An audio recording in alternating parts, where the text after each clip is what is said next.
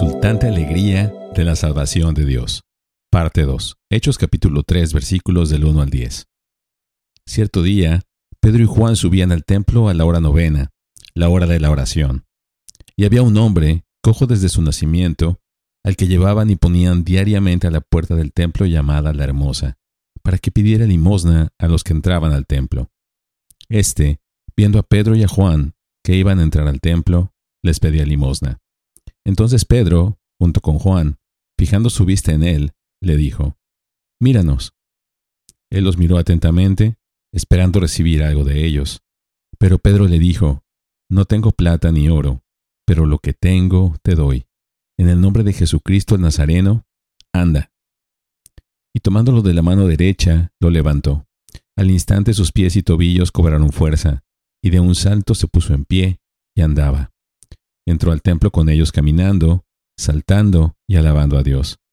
Todo el pueblo lo vio andar y alabar a Dios, y reconocieron que era el mismo que se sentaba a la puerta del templo, la hermosa, a pedir limosna, y se llenaron de asombro y admiración por lo que le había sucedido.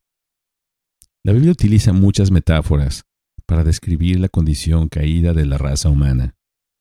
Muertos en pecados, cegados por el Dios de este mundo, ignorantes e incapaces de entender la verdad espiritual, engañados y confundidos, sordos y mudos, leprosos y cojos.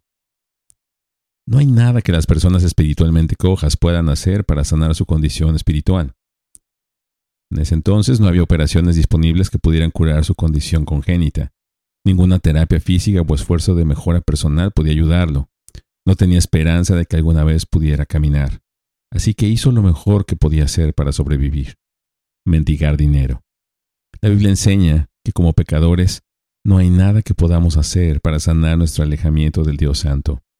Podemos embarcarnos en un programa de mejora personal, podemos dar todo nuestro dinero y posesiones para alimentar a los pobres, podemos ingresar a un monasterio donde pasaríamos horas cada día en oración y ayuno, negándonos los placeres normales de la vida. Podríamos dedicarnos a una vida de servicio desinteresado. Al final de todos nuestros esfuerzos, no estaríamos ni un ápice más cerca de Dios, porque no hemos erradicado el pecado que heredamos de Adán. La Biblia dice que todas nuestras obras justas son como trapo de inmundicia en la presencia santa de Dios. Presentar nuestras buenas obras ante Dios solo revela la profundidad de nuestro orgullo. Este intento de salvarnos a nosotros mismos es probablemente la barrera más grande que aleja a las personas de la salvación de Dios.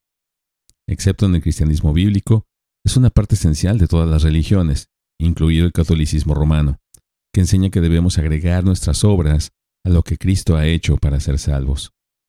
Pero la Biblia afirma claramente, Él nos salvó no por las obras de justicia que nosotros hubiéramos hecho, sino conforme a su misericordia, por medio del lavamiento, de la regeneración y la renovación, por el Espíritu Santo.